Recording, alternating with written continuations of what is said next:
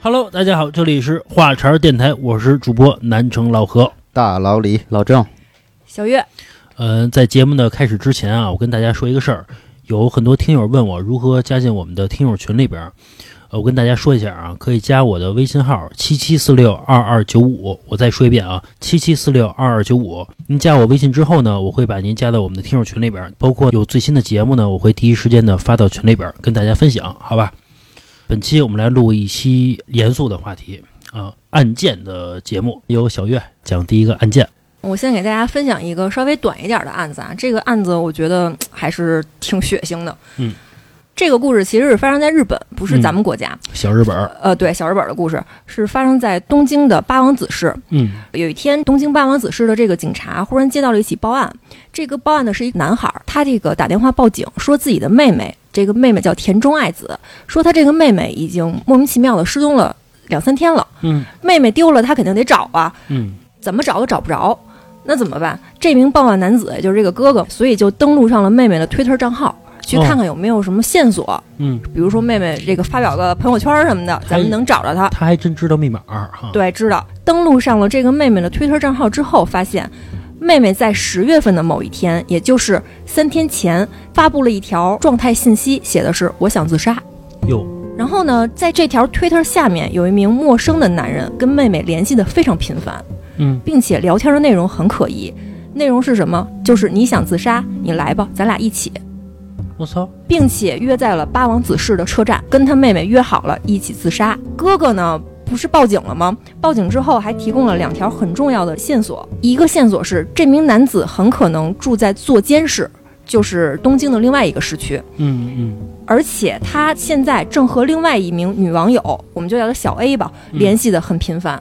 然后警察接到了这个很重要的信息之后呢，立马就前往了这个座监室去进行调查。在调取座监室车站录像的时候，发现有一名疑似田中爱子，也就是这个报警人的妹妹，这个失踪的女孩，嗯和一名很可疑的男子在车站见面后一起离开了。刚才不是说了吗？说他这个哥哥登录他妹妹 Twitter 的时候，发现跟他妹妹联系很频繁的这个男的，还和另外一个女网友这个小 A 联系的很密切。嗯那他哥哥和警察想找到这个可疑的这个男人怎么办呢？只能想方设法去联络那个女网友 A，然后说服这个小 A 跟这个陌生的男人，这个很可疑的男人再次去联络，就是嗯就是钓鱼执法。顺藤摸瓜嘛。对，这个小 A 可能也挺仗义的，觉得我还是得帮助这个警察去找那个失踪的女孩嘛。嗯然后他就帮助这个警察去跟那个陌生的男人去联系了，并且约定在某一天去见面。嗯然后当这个男人一出现，然后这个警察就确认了，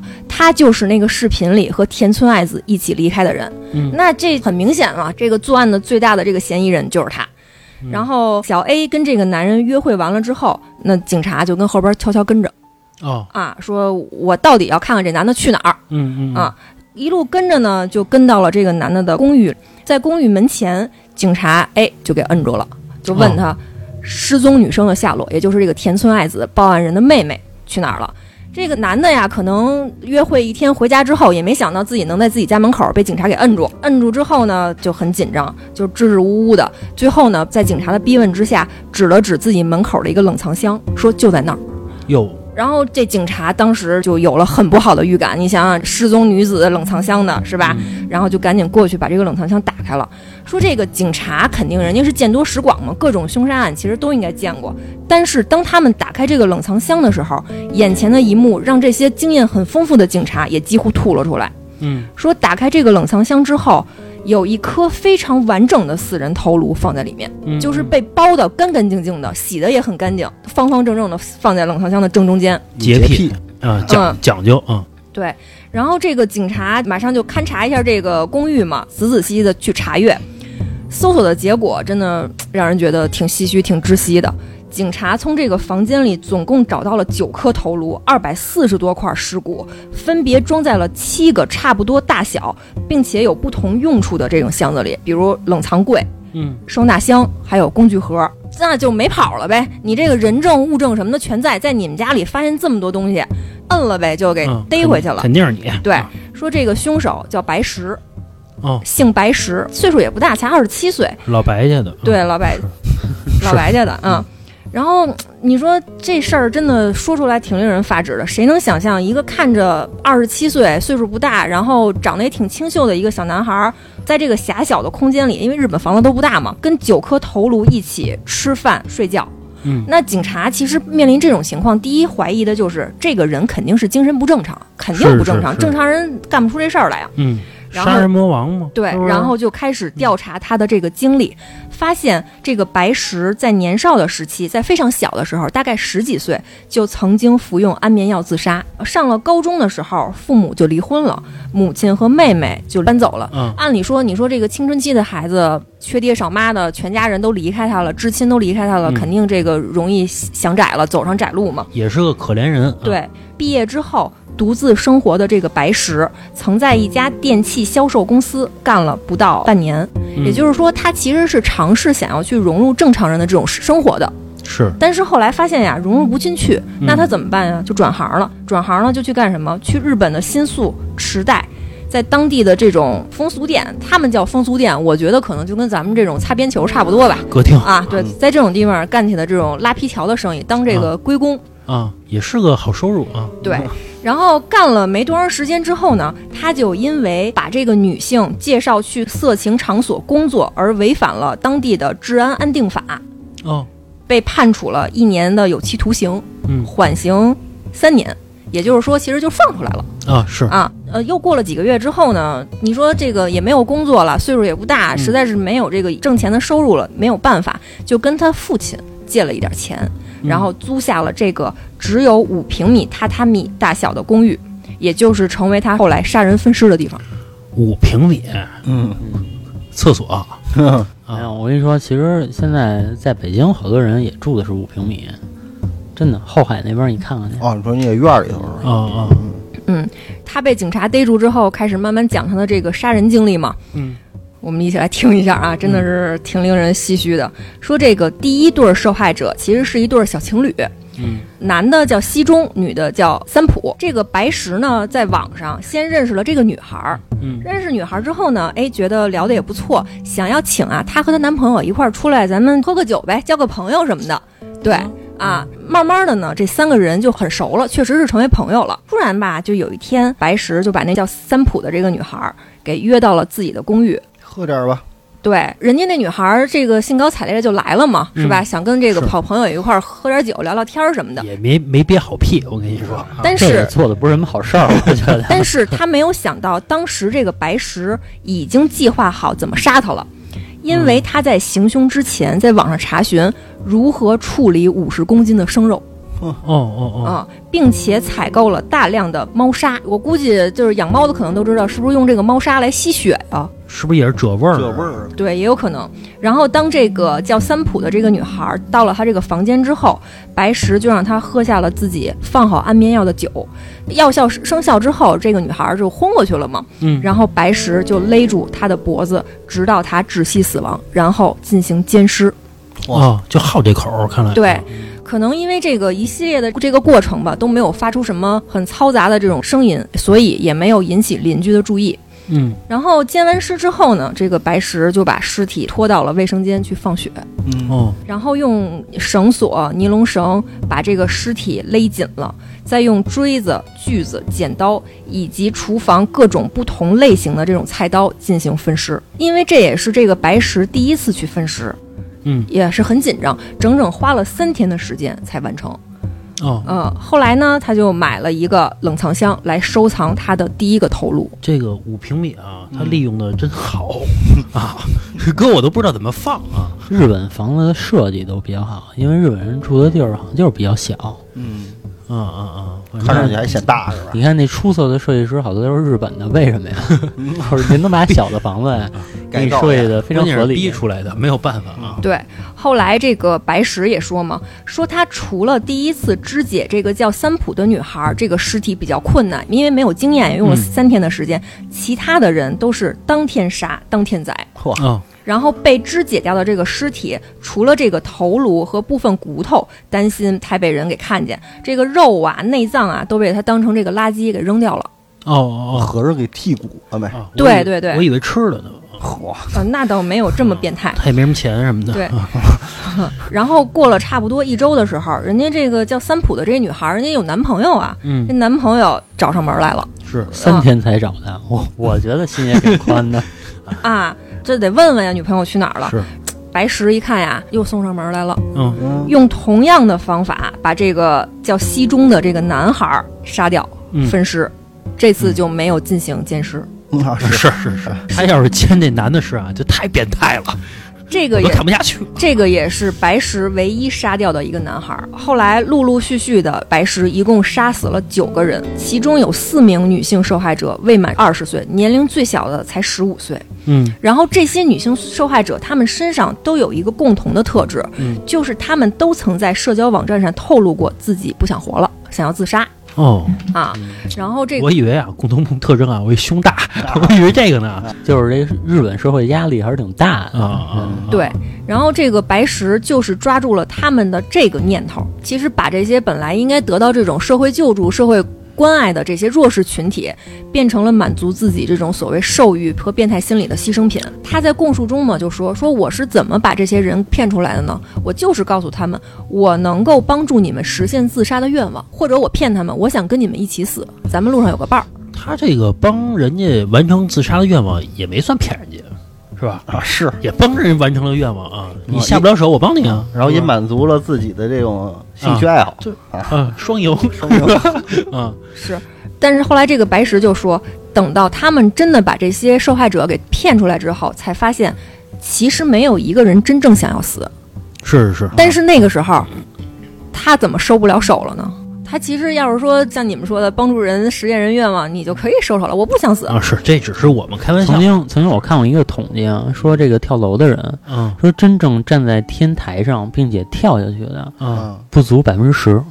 哦就是其实概率是百非分常之低十已的。经挺高了，我觉得。对，不过你说这个要是真想自杀，你发什么朋友圈啊？那也得留恋一下，就是你都想死了，那你这个嗯你总还在我总得这留社一交点账你号的里边足儿迹。那你还在乎这社交账号里边火不火？其实也就是因为这个白石的这个案件，因为他确实是通过这个互联网嗯来告诉别人我要自杀，所以他们当地的这个日本的大臣就提到了一个法律，说利用这种所谓的网络通讯手段来预防自杀，就是比如说我们发现了有人发这种要自杀的这种倾向信息，网警就出动了。其实咱们国家也是，哦，拦截，对对对，然后正好就是同一天，这个 Twitter 公司也增加了一个新的使用条款，发现那种暗示自杀、自残的这种发言，嗯，要禁止网友在下面煽动或者助长。最近这些年好多了，早的时候经常有人在微博上说自己要割腕儿，下面一堆人排队等着说，我等着呢，怎么还不割？嗯是后来真的发现了被他们煽动、被他们说风凉话的人真的割腕儿的时候，这个风向确实又变了嘛，说他们在吃人血馒头。哦哦哦，这件事儿情节确实非常严重，在这个案件的公开审理中，检察方一致要求一定要判处这个白石死刑，因为连杀九个人。那肯定的呀。对啊但是呢，辩方律师，哎，这种人也是有律师的。嗯，辩方律师提出说，白石可能患有精神疾病，嗯哦坚持一定要再进行一次精神鉴定。你这样就不用死了啊，是吧对，，嗯所以在他这个案件第一次开庭的时候，当庭没有做出任何判决。但是呢，好在是最终啊，法院还是对这个白石判处了死刑。在判处死刑开庭的这个当天，嗯说这个法院呀、其实只提供了十六个旁观座位，但是那天法院里面密密麻麻的挤满了人，有超过四五百人去看他的这个审判，是还是挺大快人心轰。这个案件轰动了日本了吧？是吧对？这个小日本儿可能生活压力确实太大了啊。我最好奇的啊，一个五平米的一个房子放了那么多头，动的，他还真他妈放得下去？嗯，不，他那个五平米，我觉得会不会是两层，对嗯吧？有可就能就算是五平米，啊，按十但是平米算，上面一阁楼，可能你走上去，然后是不是可能还有一张可能床？能干出这种事儿的人，首先他精神异于常人，他能干出这种事儿，他可能就把那些东西当成藏品，是我的收藏。那他应该放出来啊，比如说像老李，睡觉之前盘一盘串儿；啊精神有问题的人，睡觉之前看一看头。啊啊盘馒头，你说这睡觉之前听听咱们华山电台多好，这是吧？哎，其实五平米啊，要我说，你不用说九个头在屋里头，我待着待抑郁 了。其实说到他这个奸尸这一块儿嗯啊，我前两天看一个就是非常有意思的问题，嗯说你正在强奸一个女尸，嗯然后这女尸呢突然醒了，我操，嗯，那这个时候你算是奸尸还是强奸？强奸奸，强奸，嗯，这个时候算是奸尸他没死啊，啊？对，我刚开始也这么以为，然后后来咨询了一下律师朋友，这个算是奸尸。那奸尸罪过小吧？奸尸罪数也不小吧？应该也不小知道吧啊，我我的意思是嗯比那强奸要这个小点儿呗，是吧？嗯我还看过一个那个说报道说有一人啊就好奸尸，啊去那博物馆把那千年古尸给偷出来了，哪儿来啊？反正国外的啊，千年古尸给偷出来了，然后见那千年古尸，都是骨头不是他那个就是发那个深红色那种感觉，也身上好像有点这个肉，有一点点肉，是对跟牛肉干儿似啊的，哎对对，有点像那风干的牛肉干儿就那样的，多疼啊！啊，反 正不是还还有说当年盗慈禧墓的人，啊，嗯，然后把慈禧给奸见了尸吗奸尸了吗？慈禧好像嘴里含着一个珠子，啊然后容貌不改，血肉都在。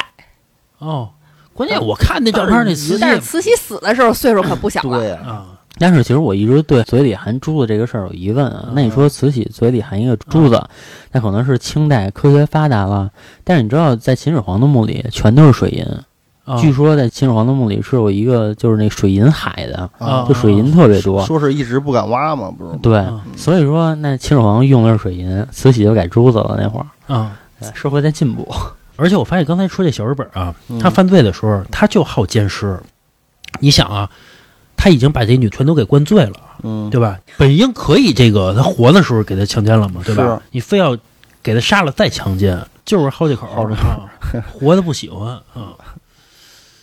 行吧，那个这个故事，反正挺让人唏嘘的啊。哎呦，行，那个老郑讲下一个案件啊，下面我要讲的这个案件是发生在新加坡，嗯，然后在新加坡的历史上呢，是一个真实发生的这么一个凶杀案件啊。这个案件别人给他起了一个名字，然后叫陈家四子谋杀案。嗯嗯，案件呢就大概是发生在这个上世纪的七十年代末，嗯然后在新加坡有一个地方叫这个牙龙巴鲁。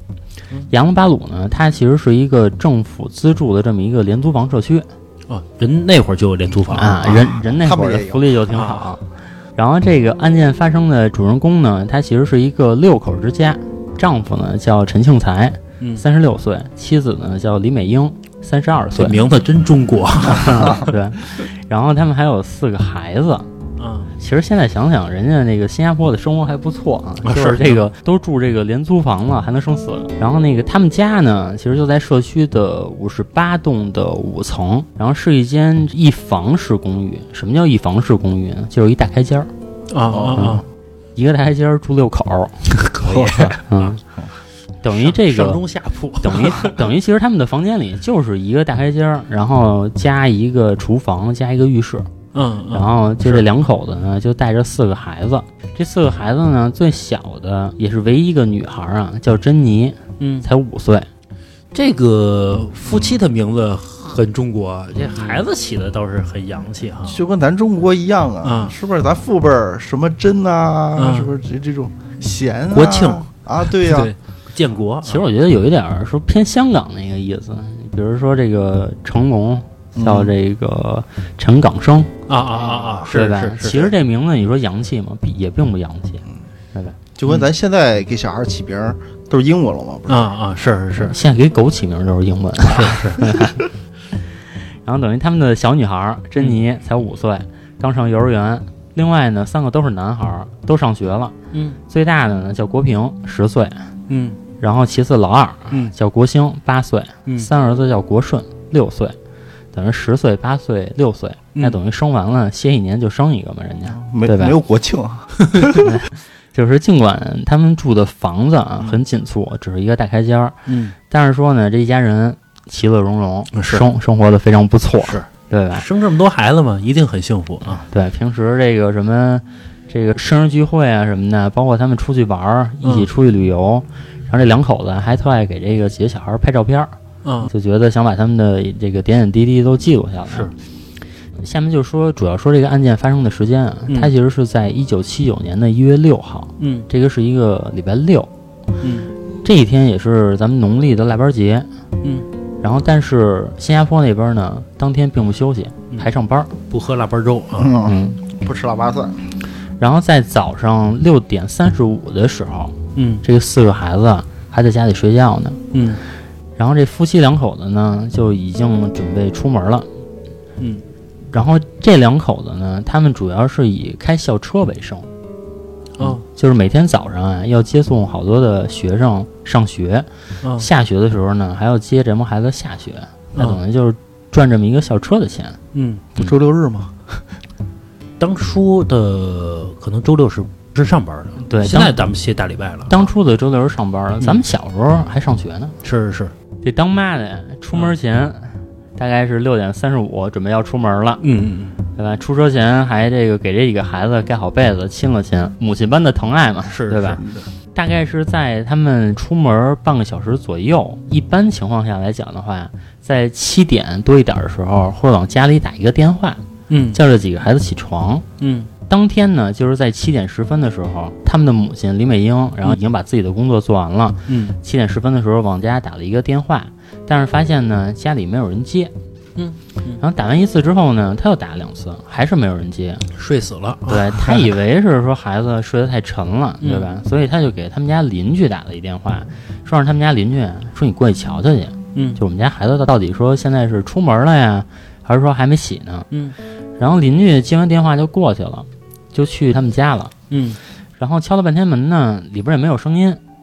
然后也没有人开门。然后他们家邻居呢，等于就给这当妈的回回了一电话，嗯然后就说那个我去你们家了，敲门了，但是说呢也没有人给我开，嗯我听里边也没有声音。这个时间呢，其实是在七点十分左右。嗯然后当这个母亲听到这么一个状况嘛，肯定嗯心里还是多多少少有些放不下。虽然觉得可能出不了什么大事儿，但是还是觉得，哎，那我们家孩子是走呢还是没走呢？还是说会不会出现什么意外？嗯然后在接近十点的时候呢，这个两个夫妻终于把这个所有的孩子全都送完了，他们就开始赶回家了。在房门一开的时候呢，他们发现孩子的书包还在书包架子上放着，嗯，但是屋里呢特别安静，然后空气中呢还就是掺杂着一些血腥的味道。嗯哟，这时候他们夫妻二人一看，哎，说这孩子们都没在屋里，找找呗啊，对啊，然后这推开厕所门一看，发现他这个四个孩子，然后整个都是罗列在一起的，然后全都倒在血泊之中了。嚯，当时这个母亲啊，就一看到这种情况，就直接就昏死过去了。父亲还算理智啊，然后立刻报了警。在九点五十九分的时候，警方嗯接到了报案。嗯，然后警方呢于十点五十五分的时 候嚯， 赶到了陈家。这个麻麻利儿的，啊啊可以，可以够速度啊对的，可能当时这个通讯的这个状况都 不是特别好啊。是是，警察来了之后啊，他们先是把这个围观的一些邻居啊什么的，先都给清走，嗯对吧？清出现场，然后开始逐步展开了调查。嗯，然后因为这个警察也是多年办案嘛，但是他们其实没有看见过这么血腥的这么一个案件，是是，因为四个孩子啊，尸体是罗列放在一起嗯的，并且每个孩子身上啊都有二十多处的刀伤，哇那主要还集中在头部，啊，然这后奔着命来了，啊，而且还是被人反复用利器捅刺所造成的。那等于就是说，可能多大仇啊！，对这个孩子真的是下死手了嘛，嗯对吧？然后他们的长子，也就是国平，嗯，就最最大的这个小男孩啊，嗯然后右手的手臂啊几乎被砍断了，嚯，嗯，然后但是呢，他们发现这个长子的手里还攥着一撮长发，头发，嗯，一一个人看干的呢，啊，对，一看应该是一个女人的头发。嗯，那警方就觉得这个在这案件的发生过程中可能会有一个女人，这个是一个正常的怀疑。嗯，然后再看看他的那个厨房啊，发现这个厨房呢一把菜刀和一把短刀找不到了。嗯，那等哦于就是说凶手进去之后，可能是用他们厨房的刀，等于他自己还没带家伙啊，是，对，然后等于就用厨房的刀直接展开的行凶。嗯，警察发现呢，除了浴室跟厨房之外，房间里其他的地方啊，就是丝毫没被动过。嗯，那也就从这一个举动啊，可以发现，基本上他们不是为了钱财来的，对吧？是可能就是一个仇杀。是为了钱也不抢劫廉租房嘛，对吧是啊而且第二点呢，警察是发现这个整个公寓的这个铁栅栏门和木门都没有被撬动的痕迹。嗯，警方就可能会联想到说，孩子是不是认识这个凶手，熟所人以作案啊，嗯，对，所以放心的给他开门了。在事后对这个案件的了解，当妈的呀，在前一阵儿不久呢，刚丢过一把房门钥匙，哦，嗯，嗯，结合呢整个的案发的情况，因为夫妻两个人是六点三十五离开家的嘛，基本上是。嗯然后在七点十分的时候，他的邻居啊嗯过来敲门的时候，已经就没有人开，然后并且屋里也没有任何搏斗的声音，所以就可以断定出来，那也就是说凶手很熟悉这个环境，可能不到半个小时时间，然后就把这个整个的行凶案卷就全都给做完了，并且整个的屋里面啊，嗯其实。凶手已经把指纹啊，并且一些行凶的痕迹已经是自己处理过了、收拾过了，等于这些东西都是发生在半个小时之内的。所以还挺说，快啊，啊对，训练有素，所以说，就是警方断定出来，这个首先熟人作案，嗯，对吧？其次，应该是有一些深仇大恨的，因为这个新加坡的法律啊非常的严格，对吧？嗯？我记得原来说新加坡的法律说吐口香糖还是吐口痰嗯都有可能会受到很重的刑罚嘛，罚款吧，呃，刑罚，刑罚。刑法，新加坡的整个的法律是非常严格的，嗯，我记得是好像是吐一个口香糖，然后就得还是怎么着就得挨一鞭鞭子嗯刑是吧？啊，对，挨一鞭子。嚯，咱嗯我们听说啊，你也你也别查去，别跟我们较劲啊有这新加坡的朋友可以告诉我们啊啊！然后这个案件呢，因为是在新加坡这种非常血腥的案件是很是极少发生的，是，所以这个就引起了当地警察局的这么一个重视。当地有一个就类似于美国的 F FBI 的那么一个组织叫 CID 嗯嗯，啊，然后 CID 呢就特地为这个案件成立一个特别行政组，然后对这个凶手的这个身份和动机，等于就同时就开始查嘛，嗯对吧？法医的报告中啊，就也很快的确认了，说这案件中的凶器呢，就是陈家丢的那两把刀，那等于凶手就是用那两把刀行凶的。嗯但是大儿子的右手呢，就是紧握着一撮长发嘛。嗯，由于当时没有这种 DNA 的鉴定的技术，嗯这是七九年嘛，对吧？哦就是也没有办法去帮他们定位到这个凶手到底是谁。虽然这个凶手的身份现在还是个谜啊，但是说邻居们就是已经闻到了，说这个应该是一个有这种熟人作案的呃味道，对吧？是是所以说那个原来他们这个社区里所有的孩子啊都是跑出去玩儿的，嗯就是大人也不管，因为新加坡还是相对比较安全的。是但是出了这件事儿之后，大人都已经不让孩子出去玩了，这个社区整个都人心惶惶的而。且估计茶余饭后聊的全是这事儿嗯啊，不是在家里也危险吗？然后这个警方啊，他对这个陈家整个的社会人际关系刨根问底儿，嗯然后罗列了一个嫌疑人的名单。嗯，这个嫌疑人的名单呢，长达百人之多。啊我去就是把认识的人全都列一块儿了啊，稍微有点嫌疑啊对，，稍微有点嫌疑，因为警方办案可能分等级嘛，对吧？嗯可能第一等级的嫌疑人就嗯可能嫌疑最大的，嗯然后可能罗列一个，然后可能二级、三级，嗯这样出来之后呢，可能长达百人，先把他们家小区里边的人全 列上，嗯把小区周围的全都给列上，只要有接触的，对吧？嗯熟人，其中一个调查小组呢，在社区里寻找知情者。嗯然后我们知道这个案发的时间啊是在周六的早晨的上班时间，嗯理所应当应该是有人看到的，因为上班时间所有人进进出出， 嗯是对吧？？可是绝大多数在这个五十八栋里面的邻居，在警方问话的时候都保持沉默，哦可能什么都不说，为啥就呀？或者说我不知道，嗯对吧？我们再结合当年在新加坡的报纸上啊，嗯然后可以看到一些当时警方公开的案件的细节和证词。嗯在案发的第二天的时候，警方拘留了两名女性。他拘留这两名女性的原因呢？后来我们猜测啊，可能是因为大儿子在临死之前握着一撮长发，嗯跟这个可能是有关系的。嗯但是呢，据后来的资料显示啊，等于是警察把这两个女的带回警局之后不久，把她们给放了。哦然后，但是其他的呢，警方并没有对外做太多的透露。嗯，然后大概是在这个案件发生两周以后啊，就等于马上过年了。嗯，然后一封信，嗯，出现在了这个陈家的这个信箱里。信封呢是一张贺卡，这卡片的正面啊是几个孩子蹦蹦跳跳的在那儿放鞭炮，他们的孩子啊不是他们的孩子。说这个整个这贺卡这个图案啊，啊啊就是几个孩子在放鞭炮。光是这一点啊，这两口子一看，就相当于在他们的伤口上撒一把盐嘛。嗯对吧嗯？就挺难受的。把这个卡片呢打开呢，还有一张纸，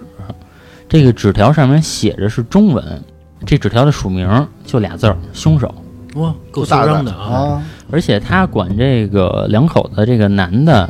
叫庆才，然后女的呢叫美英，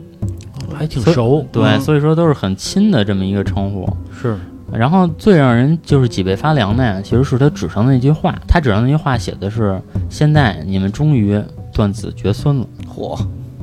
你说一个开校车的，他能结多大怨啊？”然后因为嗯凶手这句话嘛，肯定是充满了这个挑衅的这么一个意味在嘛。是啊是然后从这个字面上来看，这个凶手就肯定直指的是这个案件嘛。从这个“终于”这两个字儿，你们终于断子绝孙了，证明这个凶手啊还知道一件事儿，因为这两口子在生完这个最小的小女儿之后，这个女的就去做过绝育手术，嗯那就等于凶手知道这个女的不能再生育了，哦哦，对不然这个当时李美英才三十二岁。很有可能再生一个嘛，对吧是是所以说凶手也知道，那你是那你也再生不了了。所以通过这些来判断，警察就想呢，这个凶手这么熟悉这个陈家的情况，不是至亲就是邻居，嗯就是特别好的邻居。嗯在这个两周之后的某一天啊，嗯还发现一个线索啊，这个是邻居提供的，告诉警方，呃，他听说这邻居听说啊，有一个男性住户嗯住在公寓的六层，嗯然后整个目击了这场案件的发生的一部分。嗯嗯，他在往下看的时候，因为这个整个陈家是住在五层嘛，嗯嗯，然后他能看到说一名男子正在和这个陈家五岁的小女儿珍妮扭打在一起。他当时呢没当还回能事儿。哎扭打，跟五岁还小姑娘儿，其实老何，你觉得就是说他们五六岁、七八岁，现在让你进一个屋子里，嗯对哎吧？这一个屋子里都是七八岁的小孩儿，有四个，你觉得你多久能把他们杀死？其实挺费劲 的。嗯？弄不好反 杀。弄不好给你一 刀，对吧？哎，不是，他六层怎么看见五层的呀？因为他们那些老楼啊，可能是整个是转圈儿的，啊它中间的楼道都是可以看到的。筒子楼，呃，它那可以叫做筒子楼吗，有可跟能跟咱们定义的筒子楼又不太一样，对它它整不个一定转圈儿是的筒子楼，他不一定是在你正楼上，他有可能嗯看你斜的楼上，你能嗯正好嗯能看见他们家窗户那种，哦有可能是哦啊。因为这个啊是警方已经两周多了嘛，他收到的唯一一条有用的线索。是，但是呢，问题就坏在呢，他虽然收到这条线索了，但是呢，没有找到邻居口中说的六层的这个男性住户。嗯所以这线索一下就断了，这个是其中一条。嗯，然后又过了几天之后呢，嗯警察找到一个出租车司机，嗯，然后这出租车司机自称呢，在案发当天啊，在案发的附近啊拉了一名半身都是血迹的这么一个乘客，啊，下车的时候呢，还撞了一下门。他撞门的这个声音呢，是金属撞击车门的这么一个声音。刀是吧？嗯，嗯，有可能，嗯，那就是他了呗。对，是啊警察一听，对吧？就是让这个司机现场指认一下吧，嗯就把所有的邻居啊、嫌疑人什么的全都叫到一块儿了。然后这个司机呢，当时一下就指认出来了其中一名男子，说我当天拉的就是他。哦，他指认的这名男子呢，我们先管他叫 uncle 啊。这名男子等于是跟陈家的关系非常好，这个孩子们都管他叫 uncle。啊，哦叔叔的意思，嗯嗯，当时所有人都觉得，那其实这个案件已经八九不离十了，是，觉得没跑了嗯，对吧？可是几天以后，嗯警方呢就把这个 uncle 放了，为什么呀原因是因为没有足够的证据可以定罪，说就是这个 uncle 干的。啊，确实是，我是浑身血，对不是？那你那天干嘛去了呀？因为有其中一项证据，是因为这个 uncle 啊，当时身上虽然带着刀，嗯但是那刀呢不是陈家的，是他自己的。那就这一点就放了。我在你身上也没有找到凶器，哎你那个血，你说怎么弄的怎么弄呗。我杀鸡 的，啊，嗯，媳妇儿月经的， 打出去， 哎往身上越，啊啊，对吧你也知道那动作是吧？往吃越因为把这 uncle 放了嘛。是然后事后据了解，嗯这个 uncle 呢也是住在这个五十八栋。嗯，然后当时呢，他 uncle 跟他的姐姐住在一起，嗯他的姐姐呢是长发。哦，那就嗯就是对上他号了了啊，啊！但可是没有办法，因为在当年是没有一个证据说我就能指向你说就是你，我要从你身上真搜出凶器了，我觉得可以是你，因为这国外的法律可能主要讲证据嘛。对吧是是，国外的国外法对律是于这样啊，就是啊我先认定你没罪，政府机关部门，比如像警察呀，要指认他有罪，所以说你要拿出一堆证据来证明出你有罪来，嗯嗯，这是国外的一些法律啊，或者说某一些国家的法律。像中国的法律呢，属于是我先认定你有罪，嗯你再证明一些东西，证明你没罪，嗯对吧？所以说这逻辑是不一样的。对啊，所以在这个事情发生了之后啊，嗯，这 uncle 就带着姐姐搬走了，嗯，哇，这没有多久就搬走了，是是跑了吗？啊，就就远离的地儿就完了。嗯，嗯然后等于这个案件啊，就在长时间以来一直都没有侦破。啊嗯虽然说当时在新加坡的整个的国家引起的轰动啊，嗯然后在多年以后啊，有一网友，嗯，然后在网上呢发了一篇帖子，嗯，这个帖子呢对这个整个案件的前因后果做了一个解释，这个跟当时所有人想的都不一样。嗯这个帖子呀、就是一个个人发的，它不是一个通过一个媒体或者说是一个报道，嗯，所以这信息的真伪没有办法确认。是嗯，发帖的这个帖主说呀，说这个我妈妈年轻的时候呢，就住在那个五十八栋，哦然后说这个五十八栋当年发生的这起凶杀案，这个孩子是谁杀的？其实五十八栋的所有人都知道，这个就能联想到说，警察询问的时候，所有的邻居都是沉默的。对，对，啊所以说呃，为什么这个 uncle 会行凶呢？就是因为当年这个 uncle 啊，说一直让这个陈家人帮他去投注一种叫四 D 的一个彩票。啊，然后有一天呢，这 uncle 一看，发现自己中奖了，嗯然后结果他就找到陈家，然后去索要这个奖金去了。啊啊！但是陈家人告诉他呢，哟，当天正好没买，哦嗯，真巧，啊真巧，当天正好没买。然后这个 uncle 听完了也特生气，啊！嗯等于就吵了一架谁了，信你啊？就是 啊，吵了一架，吵完之后呢，因为也没证据，人说没买就没买，彩票又不是实名的，是对吧？？然后这事儿也就不了了之了。后来没过多长时间啊，这陈家这两口子就买了一辆小巴，嘿嘿，真是时候啊，然后就开始做起这校车的生意了嘛，对吧？然后所以这 uncle 就认为一定是陈家的人把这奖金给私吞了，对吧？然后让？谁谁都这么认为，是是，都能理解这事儿啊。对吧？然后所以这个 uncle 呢就怀恨在心，然后就想让这陈家断子绝孙嘛。因为其实这人还是挺狠的，正常人可能是杀这两口子，对吧？然后他觉得呢，让这两口子更痛苦的就是我把你四个孩子都给干死，没有孩子了，这两口子弄不好还得离婚就没指望了嗯啊，觉对得吧生活没什么意思了。啊嗯，就是因为这个 uncle 跟这个陈家人关系特别好嘛，之前他去陈家，可能就有的时候是这孩子给开门，所以这个网友就说，那他这次去陈家的时候，可能正常的是这孩子给开门，是，开门之后，然后开始行凶的。嗯这个网友还说呢，其实陈家那两口子呢也知道凶手就是 uncle，他之所以没向警方举报的原因，是因为这两口子啊是卖白粉儿的，是干这个毒品生意的。干毒品生意啊，在新加坡是要被判死刑的，是是一个非常重的一个罪。所以说，这个陈家这个两口子也怕这 uncle 呢反咬一口，所以也不敢报警。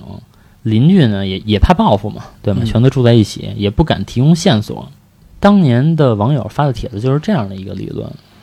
卖白粉儿还住廉租房，怕打草惊蛇呀，低调吗？还开小巴，啊，对。可是后来就有人说了，说这个就是也观察了这陈家这两口子很多年啊，他们一直是过着就是很平凡的生活，也没有一点大富大贵的迹象。按理说卖白粉儿，对吧？这个应该是金链子、小手表，起码得赚点钱吧啊，对吧是然后因为这个整个的案件一直到今天还是没有侦破。就其是实因为已经现侦在破了，这个网友发这个帖子，啊他只是一个自、他自己的一个单方面的这么一个阐述，对，嗯也不代表是真的。对他没有任何的证据，对吧？只不过可能大多数人怀疑是那个 uncle。关键是所有的邻居都知道是他，也啊都不愿意提供线索，说嗯明什么呀？这两口子呀，人缘太差了。然后一家人四个孩子，你想多闹腾？这嗯楼里边就就他们家闹腾了啊，就你家有孩子， 是吧？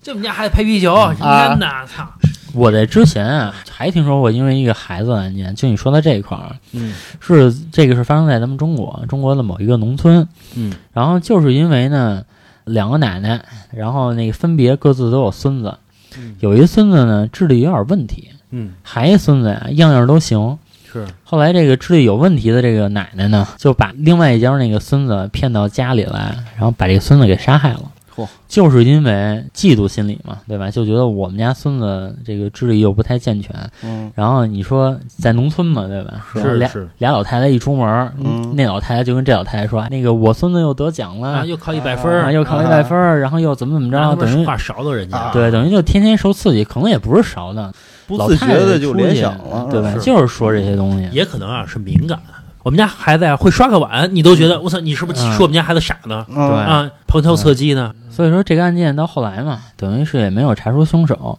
嗯但是据后续报道啊，说这个当妈的这个这陈家这个女人，说后来又做了一个这个输卵管的一个疏通的手术，啊把环儿摘了，嗯， 等于又生了一个孩子。但是说这案件啊，到这个今天还是没有得到侦破，等于这个四个孩子还是没有沉冤得雪。新加坡啊，警察啊还是没有经验，我觉得嗯没经历过这大案啊，对，是不是现场那个警察都吐了是吧？也还好。这个孩子死的时间短，啊啊也就是一个多小时就发现了嘛，对吧？一个小时左右，要是时间长了之后再产生巨人观，啊！我操，那再一爆裂了，我操，就没法要了。这这家里边就巨人观是什么呀？就是一个人泡在水里边，或者说长时间胀死了之后，他会自己胀，胀着胀着胀着之后，这个人会炸了。哦，就跟鲸鱼那个那个表现一样，就是说鲸鱼被冲上岸之后，啊、嗯，然后那个长时间的这然后有气就体是嘛没人管呢，会产生爆炸，然后说这爆炸能辐射到多少米之外？行吧，那个这期节目就到这儿吧啊。那个喜欢我们节目的朋友呢，可以加我们主播老郑的微信，就是二二八幺八幺九七零。我再说一遍啊，二二八幺八幺九七零。您还可以关注我们的微信公众号，就是华叉 FM，就是电台的名字，好吧？关注我们公众号之后呢，然后在右下角有一个打赏主播，您可以给我们进行付费打赏，好吧？这期节目到这儿吧，拜拜。